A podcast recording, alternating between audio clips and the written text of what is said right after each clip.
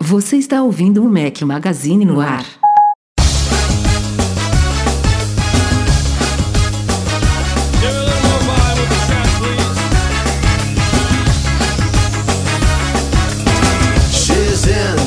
Fala galera do Mac Magazine, bem-vindos ao nosso podcast 299. Creiam, senhoras e senhores, estamos quase lá. Aliás, a gente nem pensou, nem planejou nada ainda pro 300, mas algo terá, eu não sei o que ainda. É, não vou nem anunciar nesse podcast ainda, que a gente vai ter que planejar nos próximos dias. Aí. A gente vai fazer alguma coisinha diferente aí para comemorar o 300. Bom dia, boa tarde, boa noite, boa madrugada a todos que nos ouvem. Eduardo Marques, beleza? Beleza? Rapaz, nem tinha me ligado nessa marca que não significa nada, mas é uma marca de 300 episódios aí, mas vamos que vamos. Significa, significa história, significa dedicação.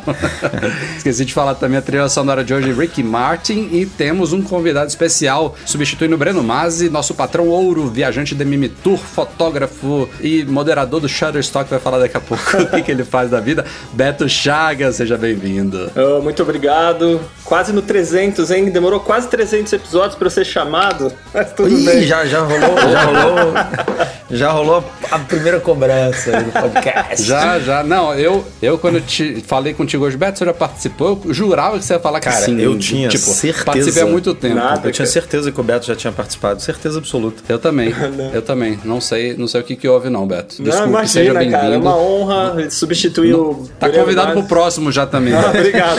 Agora, uma honra substituir vamos- o Breno Mazzi aqui. Vamos tentar fazer Vai ser da melhor show. forma possível. Fala aí um pouquinho sobre o seu trabalho, Beto. O que, que você faz da vida? Eu Fiz um resumo do resumo aí, mas se apresente. Faça, faça o seu jabazinho. Bom, meu nome é Beto Chagas, para quem não conhece do fim dos podcasts. Eu sou patrão já há muito tempo, eu não sei nem quanto tempo faz, mas faz bastante tempo. Eu sou formado em Faz. publicidade.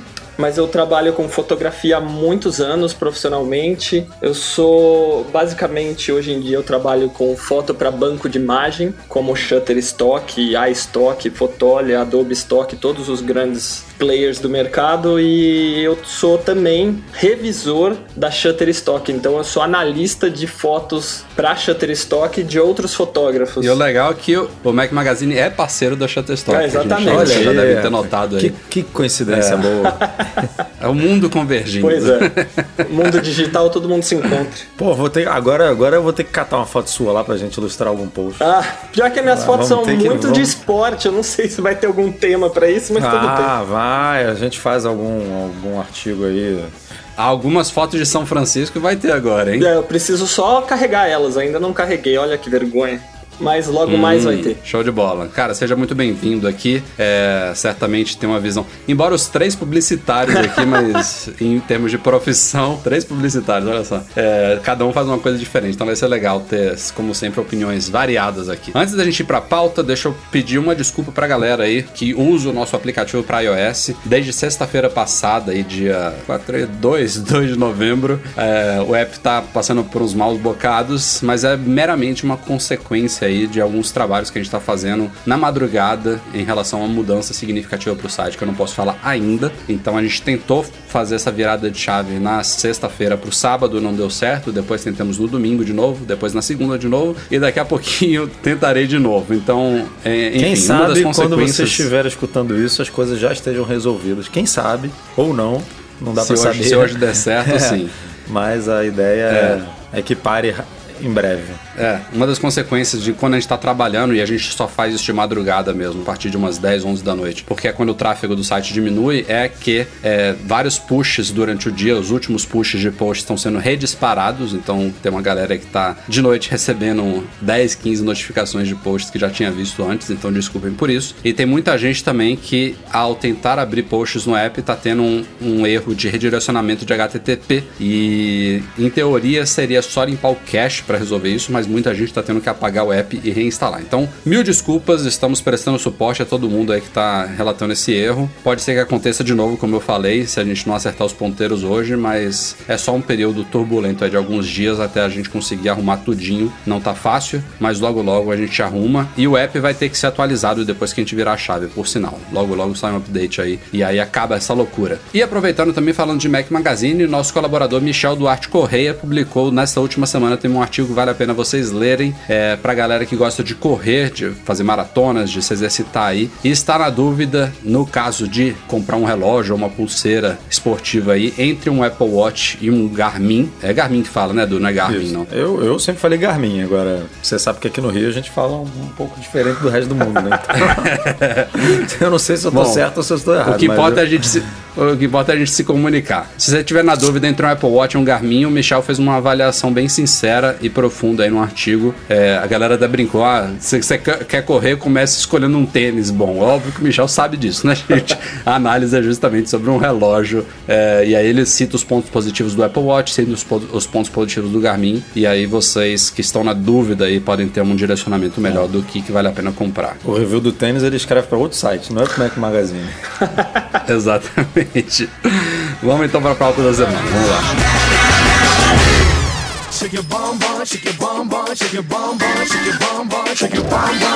O Mac Magazine no ar é patrocinado pela Alura Cursos Online de Tecnologia, que tem uma mensagem para vocês. Fala, Paulo. Olá, amantes do Steve Jobs e do Tim Cook. Meu nome é Paulo Silveira, eu sou um dos fundadores da Alura Curso Online Tecnologia e já estou trabalhando algum tempo com o Eduardo e com o Rafael aqui no podcast e em outras frentes do Mac Magazine para mostrar um pouco do nosso trabalho que tem tudo a ver com você ouvinte que gosta de tecnologia, gosta de gadgets. Os nossos cursos são muito focados em tudo aquilo que uma empresa de tecnologia precisa. Então, se você trabalha com design ou quer trabalhar com design, ou trabalha com programação ou quer trabalhar com programação, a gente tem mais de 600 cursos nessas diversas áreas e com pessoal renomado, com um fórum que tem mais de 800 mil mensagens, então que você vai ser respondido a sua dúvida, vai conversar sobre carreira, em cursos que são muito mais do que apenas videoaula. A gente é uma verdadeira comunidade, que nem essa comunidade que a Mega Magazine formou, a gente tem uma muito grande e muito vibrante. Fica o convite para você conhecer. Entrem lá em alura.com.br barra promoção barra Mac Magazine.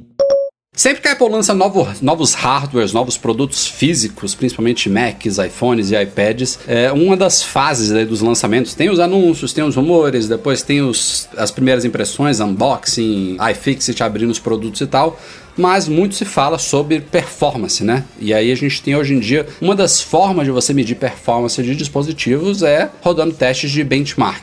Na verdade, é a forma mais numeral da gente entender a performance de um dispositivo, porque benchmarks são polêmicos, eles não cobrem todos os aspectos envolvidos é, no hardware que compõem a experiência do usuário com a performance do dispositivo. A gente, inclusive, a gente vai falar aqui de benchmarks de iPhone e de iPad que rodam chips da Apple com arquitetura ARM e também de benchmarks de MacBook Air que rodam chips Intel, né, com arquitetura x86. Então são coisas diferentes de se comparar, mas não deixa de ser um indicativo, né? Não deixa de ser uma coisa ali quantitativa da gente entender o poder dos dispositivos. Então, falando aqui rapidamente sobre esses últimos lançamentos, iPads Pro, que roda um chip A12X Bionic, né? Que é uma variação mais potente do chip A12 Bionic que está nos iPhones. Simplesmente surreal de ver o avanço que a Apple tem feito. Para vocês terem uma ideia, os iPads Pro novos eles estão rivalizando os MacBooks Pro topo de linha, os, os últimos, lançados em 2018 agora, desse último ano, em benchmark eles já estão se equiparando aos MacBooks Pro. Então, de novo, a gente volta aqueles rumores aí da Apple futuramente podendo talvez trocar os chips de Macs por chips próprios. E a gente vê que já tá chegando num ponto assim que, ó, essa virada realmente tem que acontecer nos próximos um ou dois anos. Porque Ah, já, já chegou, se o né? iPad Pro. Já chegou. É que a Apple não botou, mas, É. já- mas já- lá dentro já existe esse chip. Pensem, pensem, o iPad Pro é um tablet de 5mm,9, 6mm de espessura, rodando numa bateria que tem que durar o dia inteiro e ele já tá nesse nível. O que, que seria de um chip que não precisa ser tão eficiente assim o uso em, em- em termos energéticos, né? Um MacBook Pro, um MacBook tem baterias muito mais Ah, o avantajadas, iPad, ou não até tem, pensando o em iPad não tem ventoinha, né? Não. Um MacBook, Não tem um- ventoinha. Um, MacBook Pro você tem uma ventoinha ali. Você pode. Sim, ventoinha tem uma bateria ma maior, né? E, e, a gente também pode pensar nesses chips rodando em Mac Mini, em iMac, em Mac Pro, que ficam ligados na tomada, né? Que aí você dispara realmente a, a, o potencial de explorar esses, esses componentes. Então, eu, eu não consigo nem imaginar. Esse é o caminho, infelizmente, infelizmente eu, eu diria só pela transição, né? Pelos desenvolvedores, pelo trabalho que vai ser. Eu não sei se a gente vai ter que de novo passar Mais pelo que a gente vez, passou né? na época. Vai ter um é, rosetazinho a... lá para você rodar os aplicativos. Muita gente que está ouvindo aí nem, nem não lembra ou não passou, nem sabe que a Apple já, já teve há não muito tempo uma transição similar dos chip, do chips PowerPC, que eram fabricados pela IBM e Motorola, para os chips Intel. Isso foi em 2005, se eu não me engano, não tem tanto tempo assim. E na época, ainda com Steve Jobs no comando, a Apple teve que se justificar, ó, os chips PowerPC eles chegaram no limite de avanço, eles estão consumindo muita energia, eles não estão evoluindo muito, a gente não está conseguindo fazer Macs mais finos como a gente gostaria. Eu lembro até hoje, cara, e... que a Apple não conseguiu, era, era o computador que eu queria comprar, que era um PowerBook G5,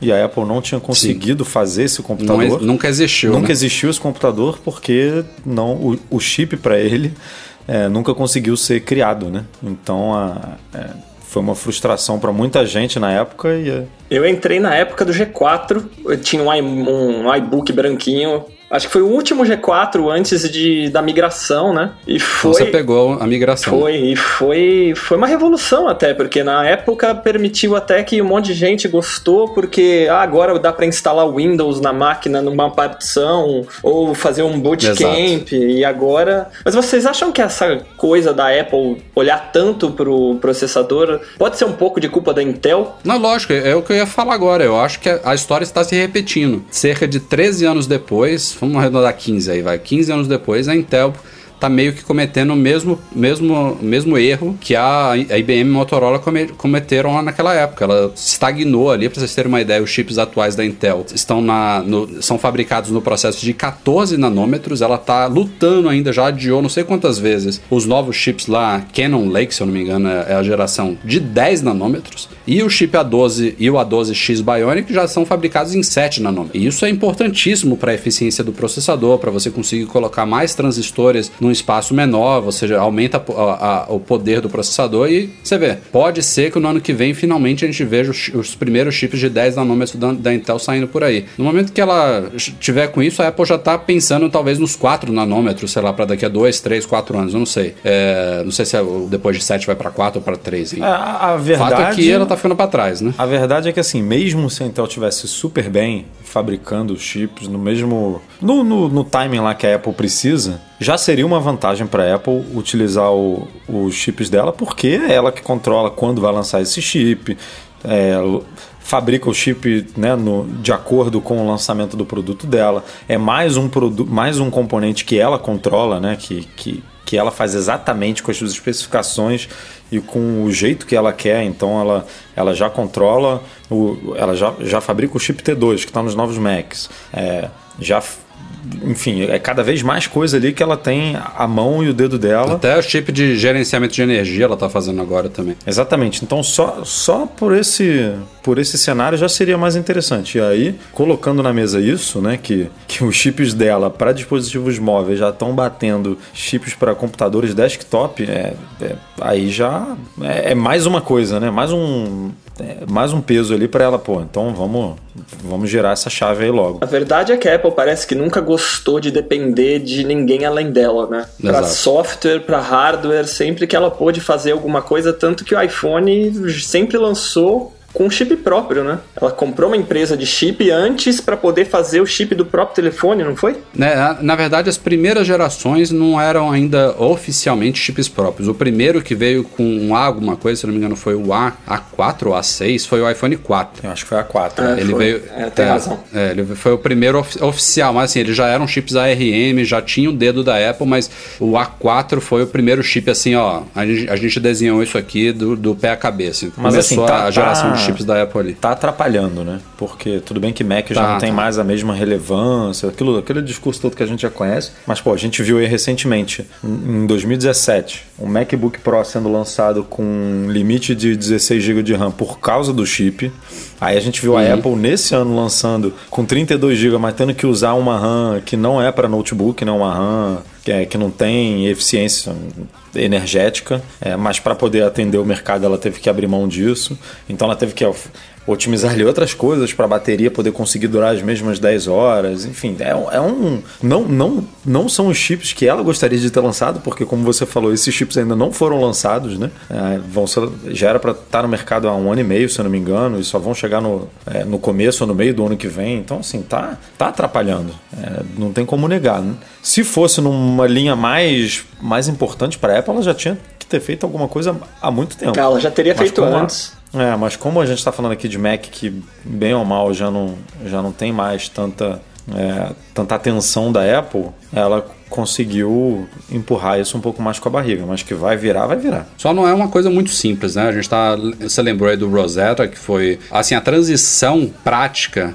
do na época a gente, a gente ainda chamava de Mac OS 10, né? Ele, a, o Steve Jobs revelou quando a Apple anunciou que ia migrar para chips Intel que o Mac OS 10 desde sempre tinha uma vida dupla, né? Ele, ele já rodava em chips Intel desde a versão 10.0 beta. E aí essa transição foi muito bem pensada, foi muito suave. Não tão quanto quando a Apple migrou do Mac OS 9 clássico para o Mac OS 10. Aí a gente tinha realmente uma camada lá de Carbon, de Cocoa, de não sei o que, que você tinha que é, emular o Mac OS 9 no Mac OS 10 para você conseguir rodar o aplicativos clássicos. Foi uma coisa mais traumática. Então foram duas transições aí recentes aí nos últimos 20 anos e essa seria uma terceira. Então eu não sei, isso que o Beto falou aí de Windows é importante. Tem muita gente que é, decidiu passar a comprar Macs pela possibilidade de virtualizar ou de fazer dual boot com Windows. Tem muita gente que precisa disso. Então o Mac é um computador que você pode rodar os dois sistemas operacionais. Principalmente no Brasil, um né? Tem muita coisa ainda que não funciona Nossa, no Mac. muita. Não, não e até para tem, tem, tem, vários propósitos com isso, né? Acho que um monte de coisa é, de fórum aí que não, funciona no Mac e tal. A, gal a galera que trabalha com design para web também quer testar sites em múltiplos navegadores também é fantástico você numa mesma máquina poder testar Safari no Mac, aí você roda o Chrome lá no PC, compara, enfim. É, no PC não, no Windows, né? Virtualizado. E aí, fora a questão dos aplicativos, né? A gente não sabe exatamente como que está sendo planejado isso, mas a Apple, como eu citei aqui, nas últimas duas décadas ela passou por duas transições similares, então espero que não seja tão traumático, mas que vai acontecer vai. E aí, já aproveitando o gancho, saíram também os benchmarks do novo MacBook, dos novos MacBooks Air e que rodam Intel e os ganhos são modestos, né, em relação ao MacBook de 12 que é, ele vem, não sei se é pra, a gente tá naquela confusão da linha, não sei se ele vai substituir o MacBook de 12, se vai complementar, mas enfim. Óbvio que os ganhos em relação ao MacBook Air antigo, que estava alguns anos paradão, já são mais significativos, mas nada comparado com, a, com essa linha de chips da Apple. Você vai ganhar alguma coisinha ali, mas as melhorias no MacBook Air são muito mais a questão da tela retina, o design mais fino, mais, mais leve, o teclado novo, que para mim,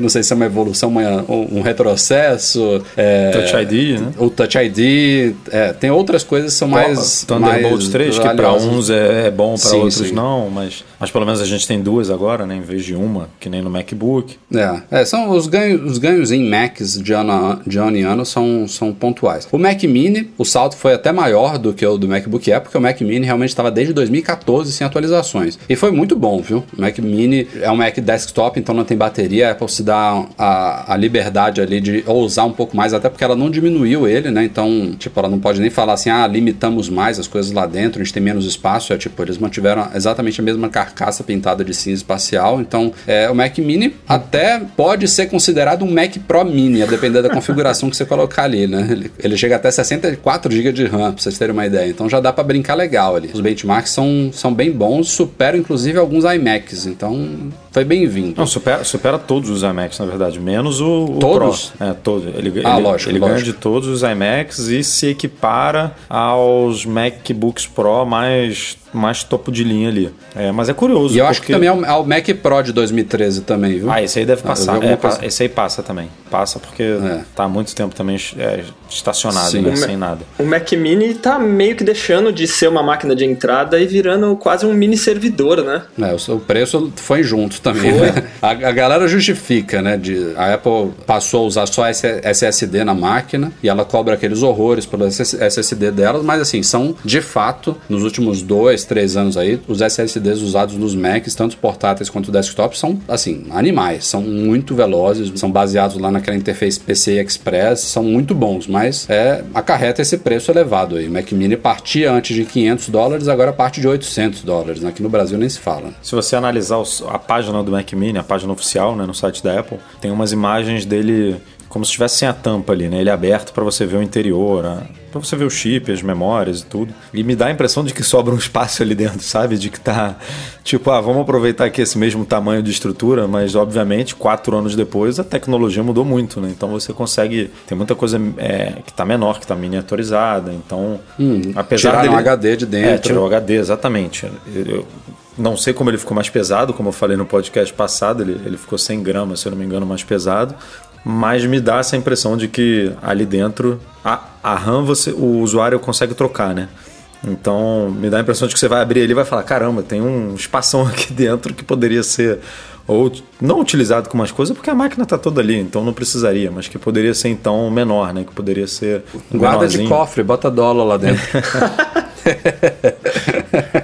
Eu vi uns vídeos sobre um pessoal usando o Mac Mini para edição de vídeo exportando vídeo 4K super pesado e ao que parece ele tá realmente excelente, virou uma máquina excelente, mas realmente deixou de ser uma máquina de entrada. Agora parece que é, é o que a gente falou é. no podcast passado, as atualizações dos hardwares desse ano foram muito boas em todo, acho que todas as linhas. O problema é os preços, todos subiram, todos os produtos subiram muito. Isso que é foda. Mas se você analisar os updates em si, foram bem dentro do esperado ou acima do esperado basicamente quase todos os produtos, tirando alguns pontos, né? Nada é perfeito, mas foram bons. Já teve anos que a gente viu lançamentos da Apple que realmente deixaram a desejar, não foi o caso dessa vez. Só para fechar esse tópico, também tiveram benchmarks do iPhone 10R, que basicamente comprovam o que a gente já sabia, né? O 10R ele tem algumas coisas que são diferentes dos irmãos mais caros, né? A tela não é de OLED, ela tem uma densidade de pixels menor, o LTE é um pouquinho mais limitado, não tem 3D Touch na tela, é, as laterais são de alumínio em vez de aço inoxidável, tem uma câmera só traseira, tem. A gente já listou bem no site as diferenças do iPhone 10R pro 10S e do 10S Max. Mas uma coisa que não é diferente nele é o tal do chip A12 Bionic. A única coisa que se assemelha ali perto disso é que ele tem 3 GB de RAM, tal como o iPhone 10 passado, e o 10S e 10S Max aumentou para 4 GB de RAM. Mas o chip em si é o mesmo, não tá com clock para baixo, não tem nenhuma limitação e os benchmarks saíram e comprovam isso. Ele é, o iPhone 10R é tão rápido quanto o iPhone 10S. Então, em termos de performance. Na verdade, até ganha, né? Em alguns sentidos, se você analisar GPU, porque a GPU é um, é um SOC, né? Que o, o A12 Bionic é um System on Chip, que a gente chama, que é tudo em um só. E como ele tem uma tela de menor resolução, como ele precisa. Como o processador precisa fazer menos esforço para fazer as coisas acontecerem dentro do 10R, ele até ganha do, do 10S Max, por exemplo, em alguns pontos de, de desempenho ali de meta ou de, de algumas outras coisas que eu não estou lembrando aqui. Então é, é, até curioso isso, né? Como um telefone mais barato, em alguns pontos ele ganha, obviamente você deixa de ganhar outros benefícios, né? Que é densidade de pixel, resolução e tudo, mas é curioso isso. Saiu na semana passada os resultados financeiros do quarto trimestre fiscal de 2008, que fecha o ano fiscal de 2008 da Apple, 2018 da Apple. É, lembrando, como sempre, que quando a gente fala de resultados financeiros, que trimestre fiscal não equivale ao trimestre do ano. No caso da Apple, vocês estão vendo aí, ela fechou o trimestre fiscal em setembro, então a gente soube agora os resultados, fechou no dia 29 de setembro, e agora a gente está no primeiro trimestre fiscal de 2019. Então, recebemos os resultados do último trimestre fiscal de 2018 e ao mesmo tempo tivemos números estrondosos, outros não tanto, e umas novidades aí que fizeram as ações da Apple despencarem nos últimos dias. Vamos resumir aqui, porque não vale a pena ficar falando muito de aqui no podcast, é chato, mas tem algumas coisas que vale notar. Primeiro, o faturamento da Apple foi recorde de novo para este período, 62,9 bilhões de dólares, 20% a mais do que no quarto trimestre fiscal de 2017, com lucro líquido de 14,1 bilhões, 32% a mais do que no ano anterior. Então, em termos de faturamento e lucro, recordes históricos aí para um quarto trimestre fiscal. iPhones também subiram 29% em faturamento, só do, de iPhones foram 37,2 bilhões. Mas aí a gente teve, antes de eu falar dos outros, a gente já teve a primeira má notícia que eu vou te explicar por que eu falei má nesse jeito, que é, bota aspas em volta, é que o número de unidades vendidas de iPhones ficou praticamente estagnado em 46,9 milhões de unidades, quase 47 milhões de iPhones vendidos entre agosto, entre julho, agosto e setembro, três meses. As outras, as outras categorias, iPad caiu 6% em unidades e 15% em faturamento, porque a galera estava esperando os novos iPads Pro. Mac teve uma queda de 2% em unidades, mas aumentou 3% em faturamento, graças aos novos MacBooks Pro. E as outras, duas, as outras duas categorias que a Apple tem investido muito dispararam 17% serviços e 31% outros. É, e aí, voltando ao iPhone, que é o carro-chefe da Apple, essa foi a primeira má notícia que já contribui por boa parte da queda das ações. Em um ano, e, e esse trimestre já pegou ali, ele, como eu falei, ele fechou em 29 de setembro. Então ele pegou aí umas duas semaninhas de vendas dos iPhones 10S e 10S Max. É, não não é muita coisa, mas já pega o início, já pega aquela galera early adopter que sai correndo para comprar. Obviamente não pegou do 10R, porque o 10R só chegou ao mercado agora no fim de outubro. E é preocupante é, você pensar em termos de análise financeira, né, de investimentos e tudo mais, que o iPhone esteja estagnado, porque é, o produto carro-chefe da Apple, representa mais de 50% do faturamento dela e ficou estagnado em unidades, né? Então sempre se fala quando a gente discute mercado financeiro, qual é o potencial da empresa de crescer. E, embora estagnado em unidades, e embora esse número seja surreal, né, são 47 milhões em três meses, eu fiz umas continhas aqui, dá 6 iPhones vendidos por segundo, então 6 agora, 12, 18, 24, enfim, é uma coisa surreal de entender, mas estagnou. Então, pode ser que seja um sinal ruim e ao mesmo tempo ele disparou 29%, é muito, é muito alto, né? 29% em, em um ano em faturamento, ou seja, o preço médio de venda de iPhones cresceu muito, né? E aí, graças ao iPhone 10, iPhone 10S Max, iPhone.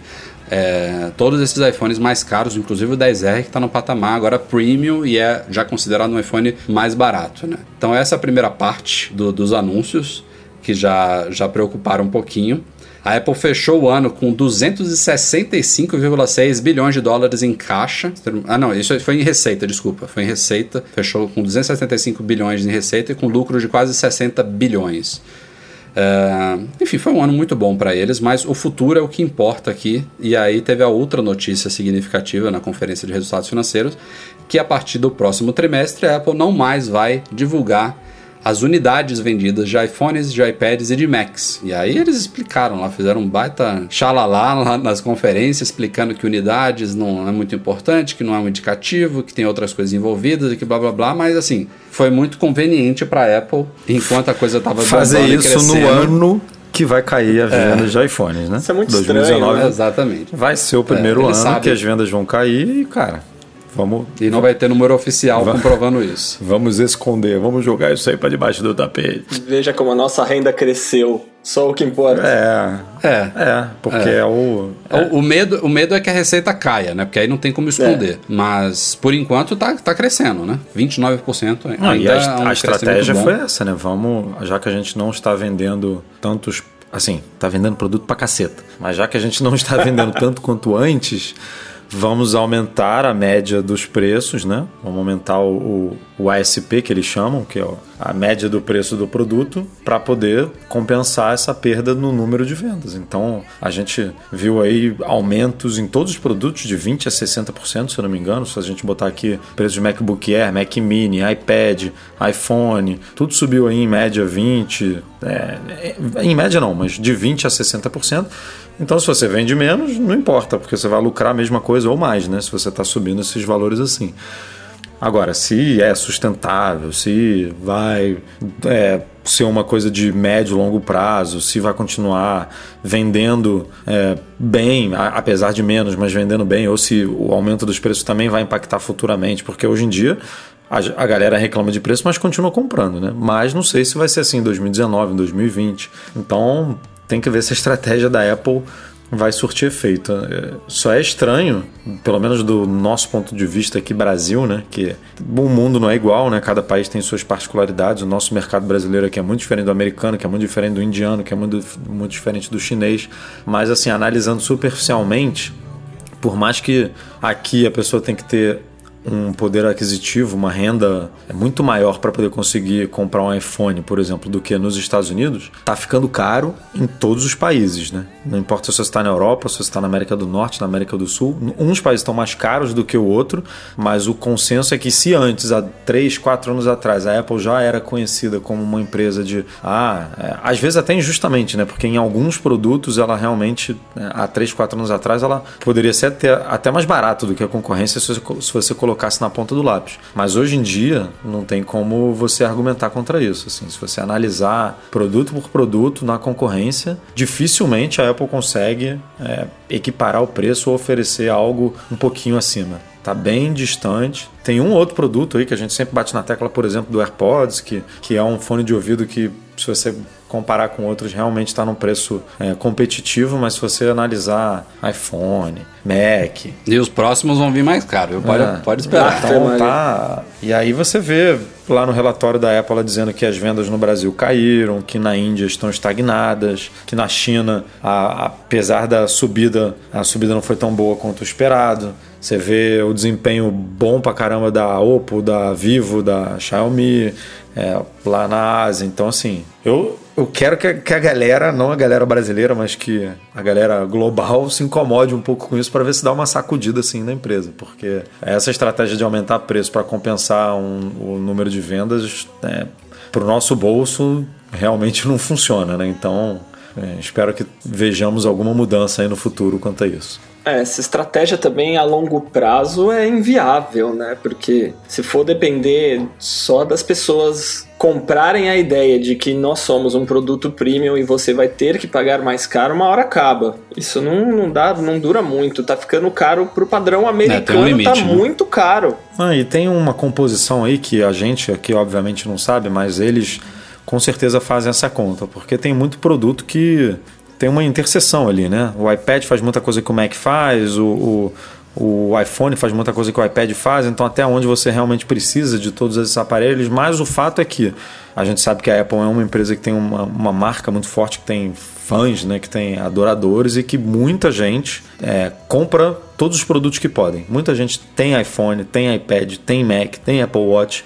É, isso com esses preços fica cada vez mais difícil, né? Então uma hora o cara escolhe, né? tipo assim, não, agora não dá mais para eu ter tudo isso, então eu vou ter que optar entre um iPhone e um iPad. Então vou de iPhone, entre um Mac e um iPad. Então vou de aí você começa a os preços eram menores, mas você ganhava no, né, no, no range ali de aparelhos. Agora o funil já, já não deixa a pessoa ter 4, 5 dispositivos, já não permite trocar esses dispositivos anualmente ou de dois em dois anos. Então é uma conta que eles têm que fazer lá, mas que com certeza eles em algum momento vão levar em consideração. Eu mudei meu padrão de troca normalmente. Eu trocava de a cada dois anos. Agora eu tô trocando de, o último iPhone que eu tive antes do 10 foi o 6. Eu fiquei três anos com ele. E a minha intenção, se bobear, vai ser ficar mais três anos com o próximo. Tá difícil, tá puxado. O que não é problema nenhum. Nenhum. Né? O aparelho é funciona super isso, bem. Isso é outra coisa que a Apple é, a Apple tem que, tem que trabalhar nisso, ela tem que aumentar a longevidade de todos os produtos, ficar 3, 4, 5 anos com o produto. É, é o, tem que ser o normal. E tem isso, inclusive, eles já falaram, né? Já tem análises que mostram isso. Isso é, gera mais fidelidade. Embora num primeiro momento você fazer produtos duradouros possa parecer, ah, não, mas a empresa ela tem que fazer produtos que durem um ou dois anos para estimular as vendas. Mas o cara que compra um produto caro que só dura um ou dois anos, ele não vai voltar a comprar da mesma empresa. Então a Apple tem que fidelizar mais mais ainda do que já fidelizou, né? Ela abraça todo mundo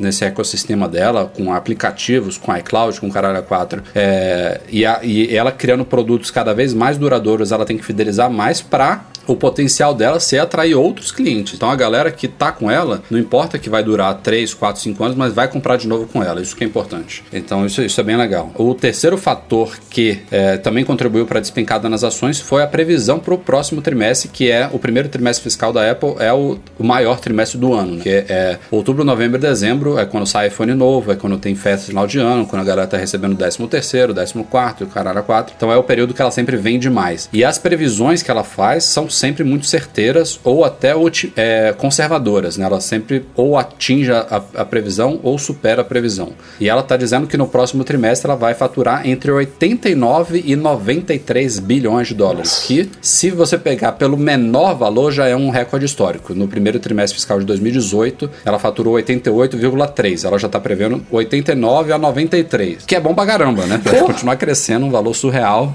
para um trimestre, mas ainda assim não agrada. É isso que é bizarro, porque a média dos analistas era algo na faixa aí, sei lá, no topo dessa previsão aí, 93, 95, e se a Apple ficar no meio do que ela previu, vai ser 91. Já vai ser um recorde, mas também não agradou. O pessoal estava esperando algo melhor do que isso. Então, as ações caíram no dia da divulgação, na, na virada da divulgação dos resultados financeiros, 7% quase. Depois caíram mais um pouco no dia seguinte, aí hoje já aumentou um pouquinho, mas assim, ela já caiu é, desde desde que ela tinha virado a, a, o valor de mercado para um trilhão de dólares, ela não tinha caído de volta e dessa vez ela caiu. Ela está ali na faixa, sei lá, de uns 970 bi agora em valor de mercado. Então foi um baque bom.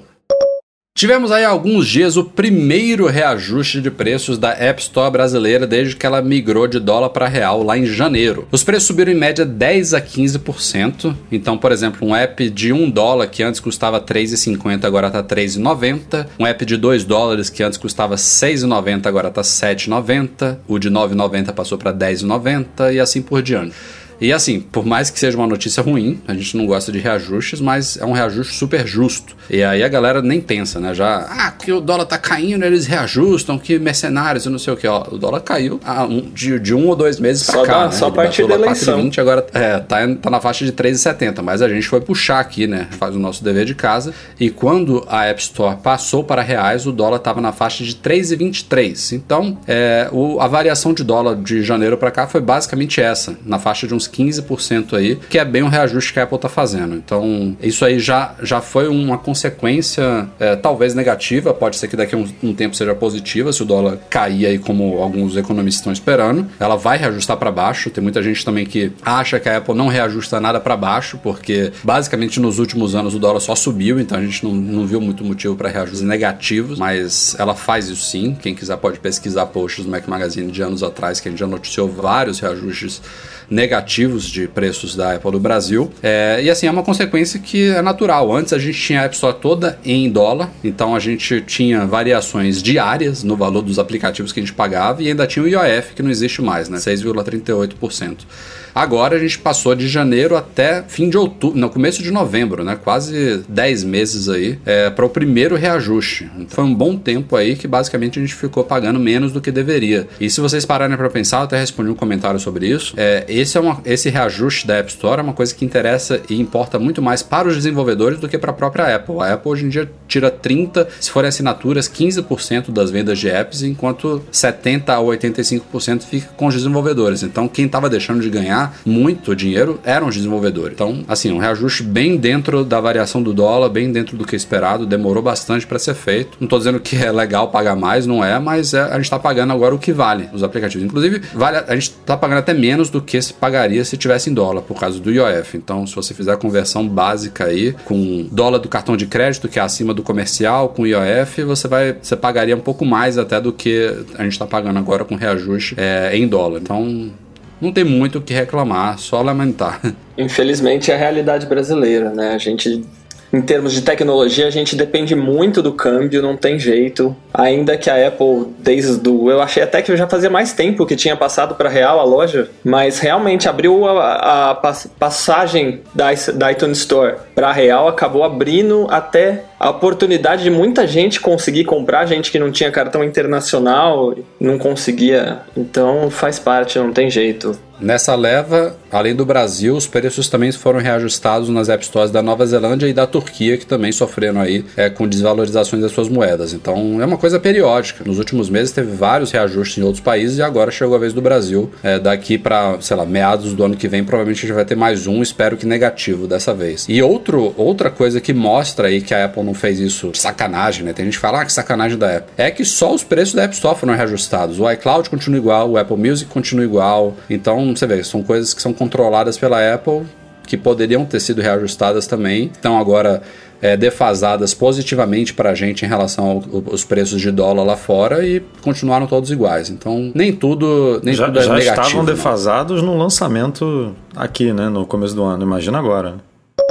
Uma das grandes novidades dos iPhones 10S, 10S Max e também 10R foi a chegada da tecnologia Dual SIM, que é um pouquinho diferente do que a gente vê em vários aparelhos há anos Android. Basicamente todos usam uma bandejinha com dois chips. Inclusive é legal que tem alguns deles que você pode escolher se você coloca um segundo chip ou um cartão micro SD para expandir a memória. Bem legal. Mas a Apple fez diferente, com exceção da China. A China é um mercado à parte, mas em todo o mundo, basicamente, os iPhones novos, eles continuam com a bandejinha pro Nano SIM e eles têm também o tal do eSIM lá dentro. Na placa lógica tem um chip eletrônico que você, você configura via software, mas isso depende, obviamente, de que as operadoras adotem a tecnologia e ofereçam isso para os clientes. A mesma tecnologia já é usada pelo Apple Watch, né? As versões com celular do Apple Watch já usam eSIM, não existe nenhum Apple Watch com chip físico. E aqui no Brasil a gente tem a Claro como a única operadora que já suporta o Apple Watch. Então já tem um bom tempo desde que os iPhones foram anunciados que o Mac Magazine foi atrás da Claro e das outras operadoras e a gente ouviu que todas estão mais ou menos ali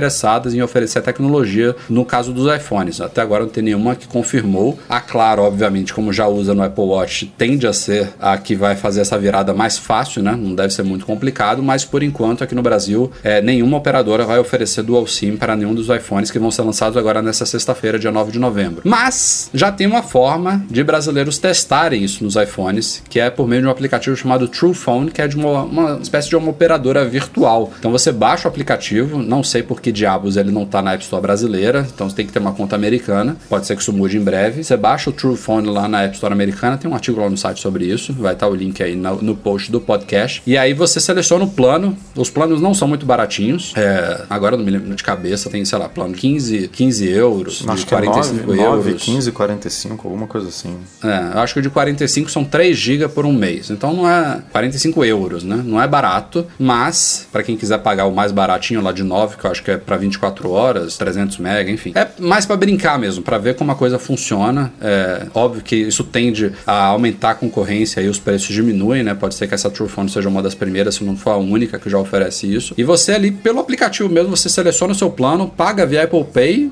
e em dois minutos você já está com a segunda linha ativada no seu iPhone. Você passa por um rápido assistente ali que você determina qual é a linha principal, qual é a secundária, qual vai usar a voz, qual vai usar dados. E aí, quando você puxa a central de controle, você consegue ver os dois sinais separados. Aqui no Brasil, basicamente todo mundo que está testando está rodando na, na rede da Oi. Não sei por que exatamente, mas óbvio que não, não ia existir uma operadora True Phone aqui. Cada, cada país ele vai fazer roaming em alguma operadora diferente. Aqui parece que basicamente todo mundo está conectando na Oi, mas funciona muito bem. O Brasil está entre os países suportados, tem Estados Unidos, acho que tem mais de 80 países nessa brincadeira aí. E isso mostra como que a tecnologia é boa. É, eu, por exemplo, eu tenho uma única linha aqui no Brasil. Minha, meu, meu telefone desde sempre é o mesmo número, desde que eu tenho um celular na minha vida. Mas é, eu, adoro, vou, vou adorar usar essa tecnologia em viagens internacionais. Eu não sou cliente aí de operadoras que têm planos bons para uso internacional, quando você tá nomes aqui para não fazer jabá à toa. Mas eu, quando viajo para os Estados Unidos, eu sou obrigado a ir numa operadora e comprar um chipzinho. E aí eu tiro o meu chip do iPhone, boto o chip da operadora, fico sem poder receber ligações SMS para conseguir usar o plano de dados local. Se essas operadoras, sei lá, uma T-Mobile da vida nos Estados Unidos adota o Dual SIM, eu vou poder chegar lá no aeroporto mesmo e, sei lá, configurar um plano da, da, da T-Mobile ali no, no, no eSIM do iPhone e já começar a usar os dados dela sem ter que tirar o meu chip brasileiro e mantendo o meu número funcionando, SMS e tudo mais. Então, para esse, esse propósito, a tecnologia é show de bola. Foi isso que o senhor Breno Mazzi fez no Instagram? É, então, a dica foi, Foi dele lá. A dica foi do, de um amigo dele chamado Daniel Fonseca, dando crédito aqui a quem é devido. Ele deu a dica pro Breno, o Breno passou pra gente e fez a matéria. Ele já tá testando. É, eu vi no Instagram dele antes de aparecer no site do Mac Magazine. Ele é muito agoniado, ele dá a dica pra gente, aí sai pra postar, não espera a gente postar.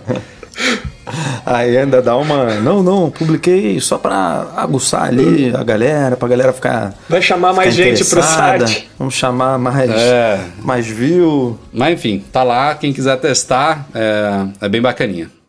Assinantes do Spotify comemorem porque finalmente, depois de anos de espera, um aplicativo oficial do Spotify está chegando para o Apple Watch, já está em beta privado aí, ainda não é nada oficial público, mas já vazaram em screenshots aí informações preliminares. Finalmente, a gente já desde o começo de 2017, a gente tinha falado de um aplicativo bem legal que estava sendo criado para o Apple Watch chamado Spot, que depois foi renomeado para Snowy, que foi meio que comprado pelo Spotify, então dava a entender que os caras iam usar a base lá do Snowy para levar o aplicativo ao Apple Watch, mas tem tipo quase dois anos já e só agora finalmente estão surgindo informações aí de que o aplicativo está quase pronto para lançamento. Não é perfeito, assim, ele é básico do básico, por exemplo, não tem nem funcionalidade offline ainda ali no Apple Watch, que é uma das coisas que as pessoas mais esperam, mas uma vez que ele chegar finalmente ao relógio, aí é só uma questão de os caras irem implementando e ouvindo os usuários, né? É, basicamente tinha muita gente que eles devem ter, inclusive inclusive dados disso, eu imagino. Muita gente que deve ter migrado pro Apple Music para conseguir usar o relógio, né? É, gente que gostava, que prefere o Spotify, que acabou se rendendo ao Apple Music só pela integração. E talvez já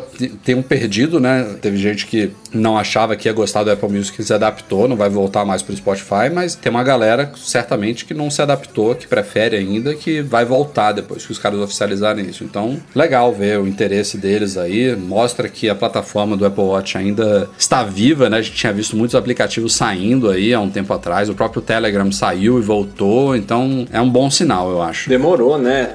O Spotify deve ter perdido realmente muito cliente Apple, obviamente, mas deve ter perdido muito assinante pro Apple Music justamente por causa disso. É, eu só tenho dúvida se esse início básico, assim que você comentou, se isso é uma coisa propositado, né? Tipo, se não, vamos lançar logo alguma coisa porque já passou do tempo e a gente vai implementando melhorias com o tempo, ou se não tem como ser feito um aplicativo tão completo como o Apple como o Music né, da Apple que você é, roda o Apple Music no relógio, porque será que a Apple libera todos esses recursos, é, streaming. Tem, pelo, não, tem pelo... de, não, tem de, não, não, tem de podcast já? É. Acho que é basicamente a mesma coisa. Do... Cara, podcast foi uma novidade de agora, né? Do WatchOS 5. Inclusive, o aplicativo nativo da Apple só chegou no, no, no WatchOS Sim. agora. Então, eu, não, eu, Sim. eu não sei, porque assim, eu não consigo, por exemplo, a não ser, a não ser que, que eu selecione, eu não sei nem como seleciona, porque no, no música eu preciso selecionar a, play, a playlist ou enfim, as músicas que eu quero sincronizar com o relógio. E ele tem, se não me engano, hoje, todo, todos os modelos do, do Series 4 tem 16 GB para você armazenar. O podcast, eu não sei como é que sincroniza, porque eu, eu tento colocar aqui, eu não, na verdade, eu ainda não fucei isso, eu não, eu, eu não entrei ali na, nas, é, nas configurações do aplicativo Watch para ver se em algum canto ali tem isso, porque quando, eu, as duas vezes que eu tentei reproduzir um podcast no Watch, ele disse que eu precisava de uma conexão com a internet, porque eu provavelmente não estava com o iPhone do lado, estava na rua sem o, sem o iPhone, e aí ele pediu, ah, precisa de conexão. Então ele, ele lista ali todos os podcasts que você tem, mas ele precisa da internet para poder para poder para poder reproduzir. Então eu não sei se você consegue fazer isso é, offline, né? Se você tem o iPhone, ou se você tem o Apple Watch com conectividade celular, ótimo, você vai, você não precisa se preocupar com isso. Mas tanto isso de conectividade celular, de, de, de você poder ou escutar as músicas sem precisar armazenar ela, quanto armazenar eu não sei se é uma coisa que a Apple vai liberar pro, ou, ou se libera, né, para esses aplicativos de terceiro. Então, é, eu espero que libere, né, porque senão é, é uma concorrência meio que injusta assim pro é, pro Spotify e vai realmente deixar sempre o aplicativo deles no nível abaixo, né? Uma briga que deveria deveria ser lutada ali de forma igual, né? Mas eu estou falando aqui sem, sem saber exatamente como funciona. Então não estou culpando a Apple nem o Spotify, por enquanto. Na semana que vem, quem sabe, a gente dá uma fuxicada nisso tudo e volta com as respostas aí.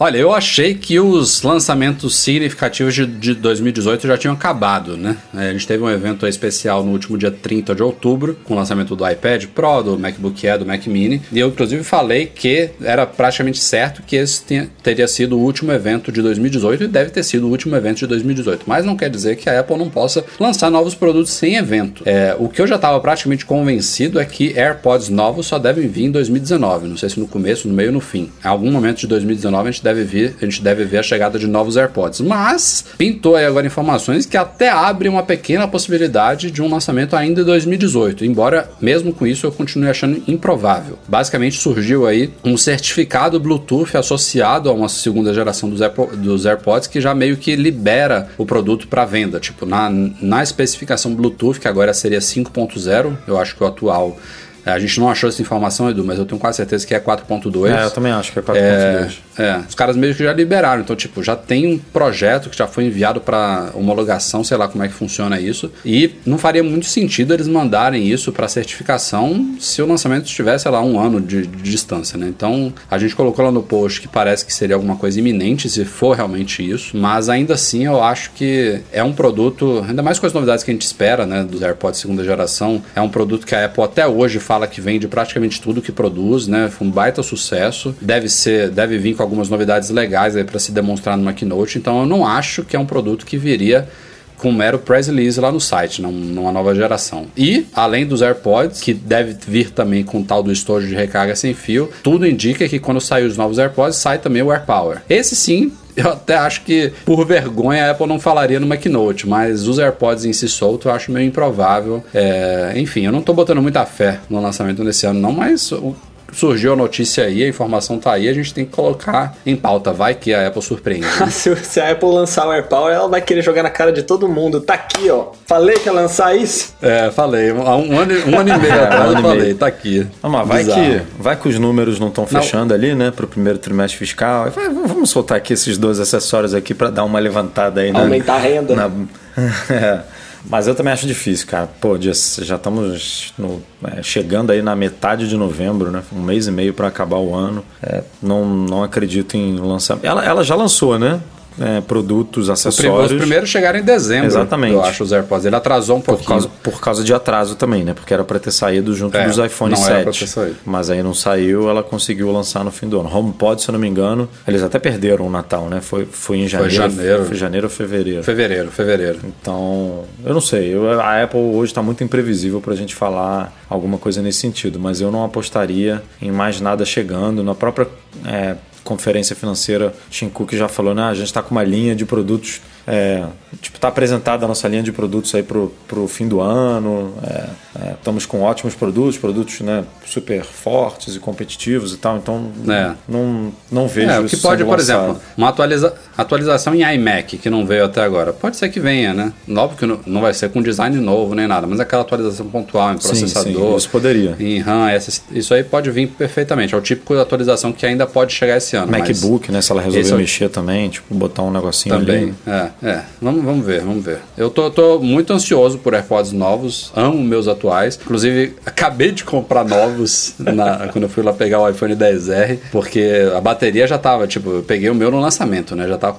para completar dois anos de uso intenso, então as baterias já não tava durando muito. Eu resolvi pegar novos, porque eu falei, pô, só, só vai chegar o novo, o segunda geração lá pro fim de 2019. Então vou, vou comprar de novo esse daqui. Passei o, o meu antigo pra esposa, claro.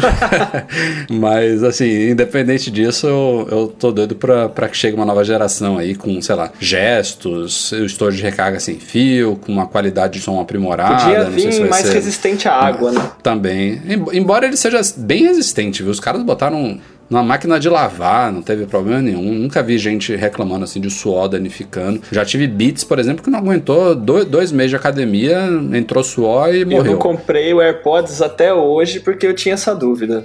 Eu suo muito na academia, eu sempre tive problema com fone de ouvido. É bom saber. Nossa, eu uso o meu sempre na academia e tá perfeito. É, o meu Só já deu problema. Que... Uma unidade, né? A esquerda ou a direita, não sei exatamente qual, mas fui lá, não sei se foi por água, por suor também, mas fui lá na loja e trocou numa boa, não teve problema não. Mas obviamente estava na garantia, né? Fora é. da garantia, eu teria que pagar lá os dos acho que agora é 300 e, 339 ou alguma coisa assim para poder substituir a, a, peça danificada. Então é, mas eu não sei dizer realmente se teve ligação com suor. Acho que não, né? Porque senão teria problema nos dois. Não, não, eu não me vejo suando só de um lado, né?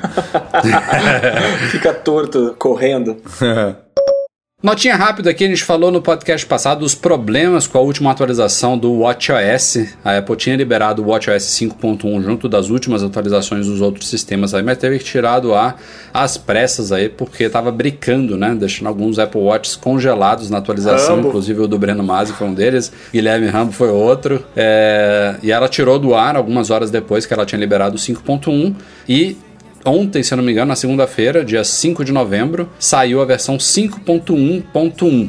Que basicamente traz as mesmas, o mesmo changelog do 5.1, mas não brinca mais os Apple Watches, né? Então eu, eu por acaso eu não tive tempo durante o dia de atualizar enquanto ela estava no ar, então não, não corri o risco aí de, de brincar o meu. Acabei me, sa me safando por falta de tempo de atualizar, mas teve muitos leitores aí que sofreram com isso e vão ter que esperar aí por um, por um Apple Watch novo que a Apple vai trocar, né? Ela, ela resolve, né? Só que tem uma galera aí que tá já com o Series 4, que não foi lançado no Brasil ainda, vai ser lançado agora no dia 9 de novembro, e tá tendo que esperar o lançamento oficial para que o suporte seja oficializado e trocado aqui no Brasil. É um dor de cabeça aí no caso de, de Apple Watch bricados, mas a Apple resolve, de um jeito ou de outro, vai resolver. Então, pra galera que tá com medo aí, eu já atualizei o meu, já temos inúmeros relatos de leitores que atualizaram também, o problema foi solucionado. 5.1.1 tá liberado aí, é, vem com aqueles é, emojis novos, né, os 70 novos emojis, vem com FaceTime em áudio, outras melhorias e tudo mais, vale a pena atualizar. É, Eu atualizei o meu na hora que lançou o primeiro sistema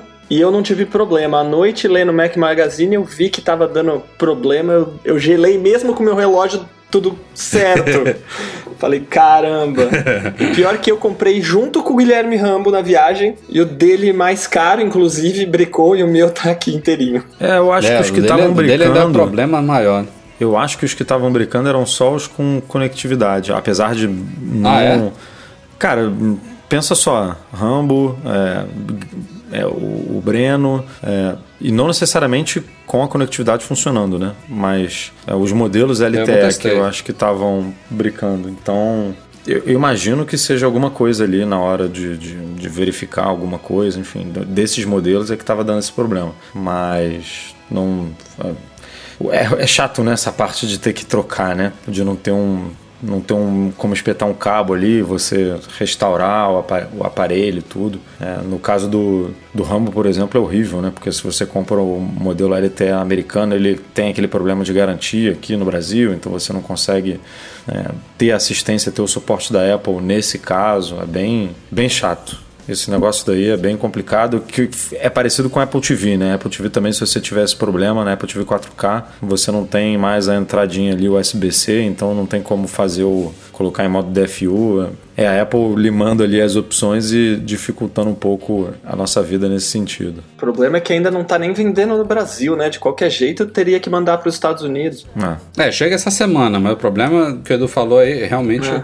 o modelo que não vai ser vendido, não vai ser homologado, aí é pepino grande. A Apple não, não oferece suporte aqui. No caso do Apple Watch, de- iPhones nesse a garantia caso, mundial. nesse caso, é, que não é culpa do usuário, deveria fazer alguma coisa, né? Porque senão Com fica, certeza. fica muito feio, né, para a empresa assim, você você quebrar entre aspas o, o produto do cliente e você se recusar a consertar, né? Isso estava acontecendo com outros modelos ou foi só o 4? Os relatos que eu vi foram, a maioria foi de quatro mesmo, se não foram todos. Eu, eu não, eu não tinha notado que era com celular. Isso, Eu- isso foi isso é uma, um chute meu total, porque eu pensei que agora nos que quebraram e todo mundo era LTE, mas, mas não, não sei, pode ser que algum modelo é, GPS tenha bricado aí também. Mas esse negócio de bricar não é novidade, cara. Já, já rolou umas duas Já- vezes já ou três vezes esse. Ela já teve, já teve que tirar updates do ar por causa disso. Ah, não, não é. Infelizmente não é novidade.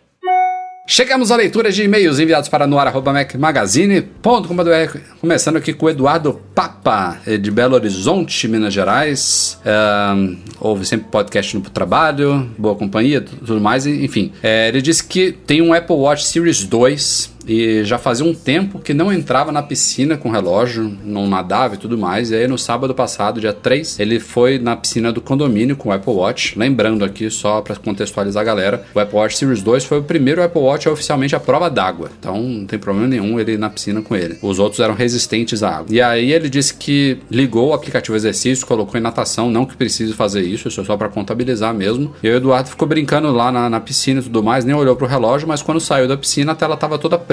E aí apertou a Digital Crown, nada aconteceu, foi para casa, colocou para carregar, nada, tudo mais. Enfim, é, o relógio não voltou à vida e aí depois ele resolveu virar ele para ver se saía água e disse que praticamente tinha uma piscina dentro do relógio.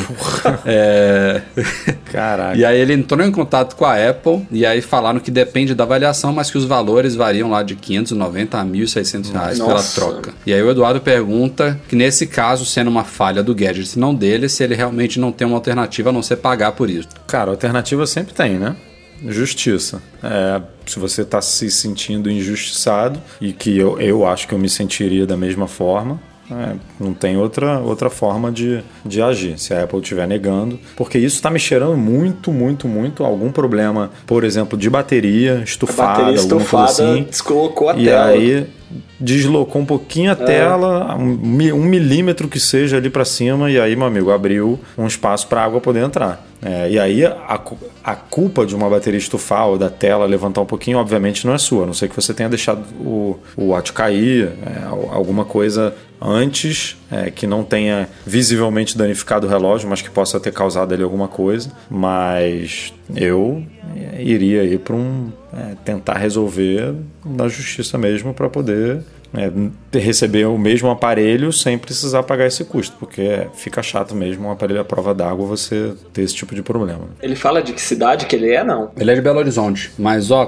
coi- coincidentemente, hoje eu tava conversando com um amigo meu aqui de Salvador que aí foi cagada, realmente. Ele pegou um iPhone 8, se eu não me engano, ou 8 ou 8 Plus, e aí resolveu tirar a foto embaixo d'água. Aí e danificou, obviamente, né? E aí ele disse que ficou ruim o iPhone, mas que de noite melhorou, e aí que do dia seguinte piorou. Enfim, ele não desligou, né? Se ele tivesse provavelmente desligado, deixado o iPhone secar e tal, mas ele continuou usando com o aparelho molhado lá dentro, deve ter danificado mais ainda. Eu expliquei, cara, é, é, uma, é uma grande polêmica, né? Tem um baita artigo que a gente publicou há um tempo, escrito por um advogado lá no site, que fala sobre isso, porque a Apple fala da classificação IP67, fala da classificação IP68, e essas classificações, elas claramente dizem, ó, o produto pode ser submergido até, sei lá, meio metro, um metro, dois metros por 30 minutos, e ao mesmo tempo a Apple fala que eles são resistentes à água que você não deve mergulhar. Então é uma classificação que diz uma coisa, mas que a Apple fala outra. No caso do Apple Watch, ele é a prova d'água. Ele, ela tem propagandas mostrando a galera surfando, tem gente que nada, tem exercícios para nada. Então, o Apple Watch é oficialmente a prova d'água. Os iPhones, mesmo os últimos, eles não são a prova d'água. Eles são IP68, mas não é. Você não vê nenhuma propaganda da Apple ela pegando um iPhone e tirando foto embaixo da piscina. Ao mesmo tempo, foi um erro desse meu amigo, mas ao mesmo tempo a Apple também tá errado. Então, eu falei para ele, cara, tenta suporte, explica o que aconteceu. E se eles se negarem, de novo,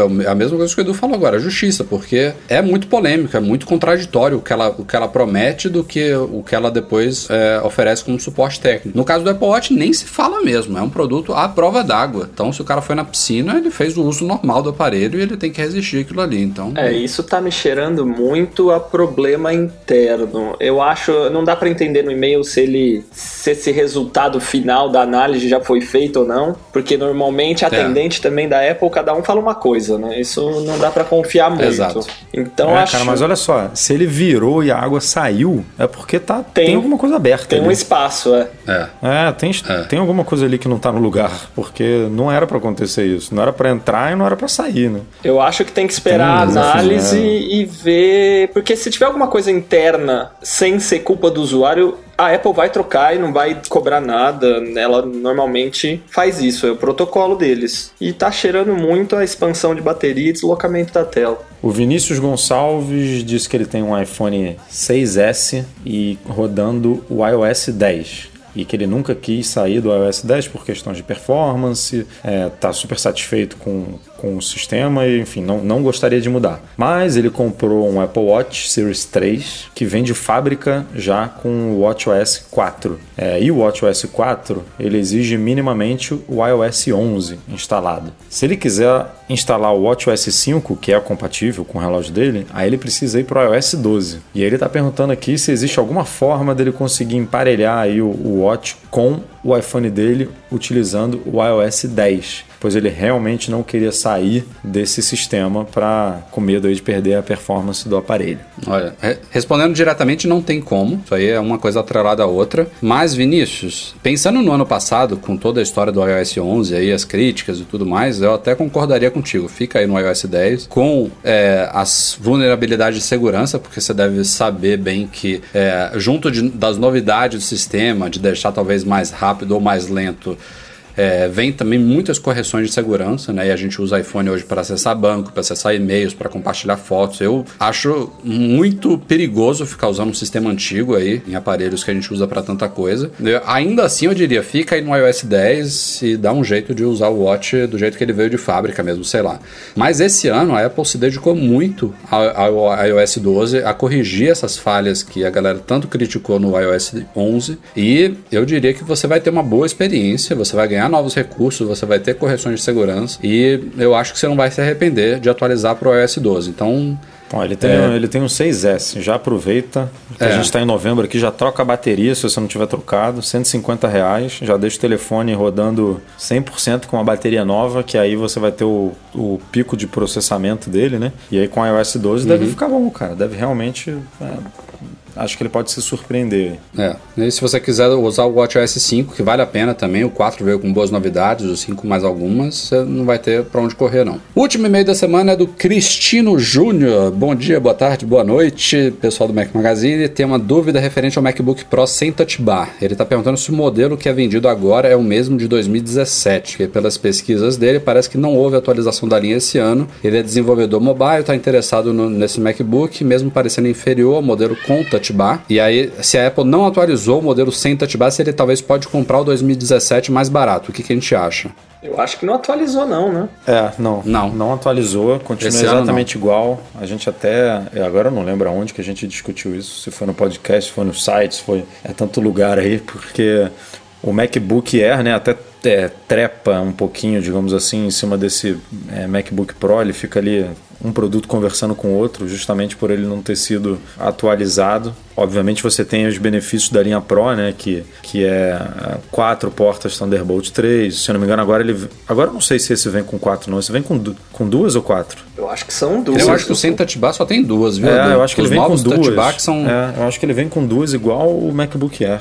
É, tem razão. Ele Não, só o pior, tem... ele tá falando de comprar o 2017 mais barato, mas o modelo atual é o 2017, então acho É, que ele nem vai achar. é, ele não teve, vai. mu- não teve mudança nenhuma. É, a Apple fez uma confusão agora, né? Esse Mac, É, cara, esse Mac, sendo bem sincero, o que você vai ter de ganho pro MacBook Air, por exemplo, é a tela com uma resolução. Não, a resolução da tela é exatamente igual. O que muda é o True Tones e o. é, ampla gama de cores, né? O P3 na tela, basicamente, só. O teclado é o mesmo. O chip, o É, chip o talvez chip- seja um pouquinho melhor, É, talvez, talvez. talvez. Talvez seja um pouquinho, porque o MacBook Air tava, tava batendo de frente com o MacBook Pro topo de linha ali no, no, no, no benchmark, né? Com os... Ah, não, acho que era o Mac Mini que tava batendo com, com o MacBook Mac Pro. Mini. É, o MacBook Air não, não devia estar batendo. Mas, mas pro modelo de entrada deve ser bem, bem parelho ali. Porque ele é um modelo 2007, 2017 contra um chip de 2018, né? E os dois MacBooks Pros. É, você vai pagar.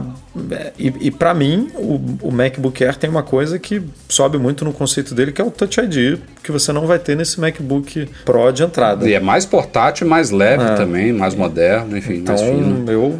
Se você, se você partir para um, pro primeiro lá de Touch Bar, aí, aí é indiscutível que tem outros benefícios, porque ele tem quatro portas Thunderbolt 3, tem um monte de coisa que o, o MacBook Air não tem. Agora, nesse modelo específico, eu, eu falaria para você dar uma boa pesquisada entre ele e o MacBook Air, e, e, porque você ainda está falando de um produto mais barato, né? O MacBook Air ainda é um pouco mais barato. Não, o que eu tô olhando aqui no site da Apple, realmente os dois MacBooks Pro sem touch bar são só duas portas Thunderbolt mesmo. É, eu lembrava disso mesmo. Resumindo, não vale muito a pena não. Dos, tres, un pasito para adelante, María. Un, dos, tres, un pasito para atrás. Galera, a gente vai ficando por aqui. Esse foi o Mac Magazine no A299. Betão, muito obrigado pela participação. E, como eu falei lá no começo, brincando, seja já, já, já sinta-se convidado para voltar aqui o quanto antes. Ah, muito obrigado, foi muito legal participar do, do, Mac, do Mac Magazine no ar e é engraçado que às vezes você tem até que prestar atenção, como muita gente já falou também antes, você tem que prestar atenção para não ficar só ouvindo e lembrar que você tá participando da gravação. e mandar um abração pro pessoal do MM Tour 7, que agora deve estar tá morrendo de inveja, mas é isso. um abraço para todo mundo, um prazer estar aqui, cara. Valeu, Beto. Valeu, Edu. Até semana que vem. Valeu, Beto. Valeu, Rafa. Semana que vem aí, 300 podcasts. Final de ano chegando. É, vamos ver o que a gente faz. Números bacanas aí pra gente colocar no nosso currículo. Tempo passa, hein? É, rapaz, tamo velho. Tamo velho, gordo, cheio de filho. Barriga crescendo.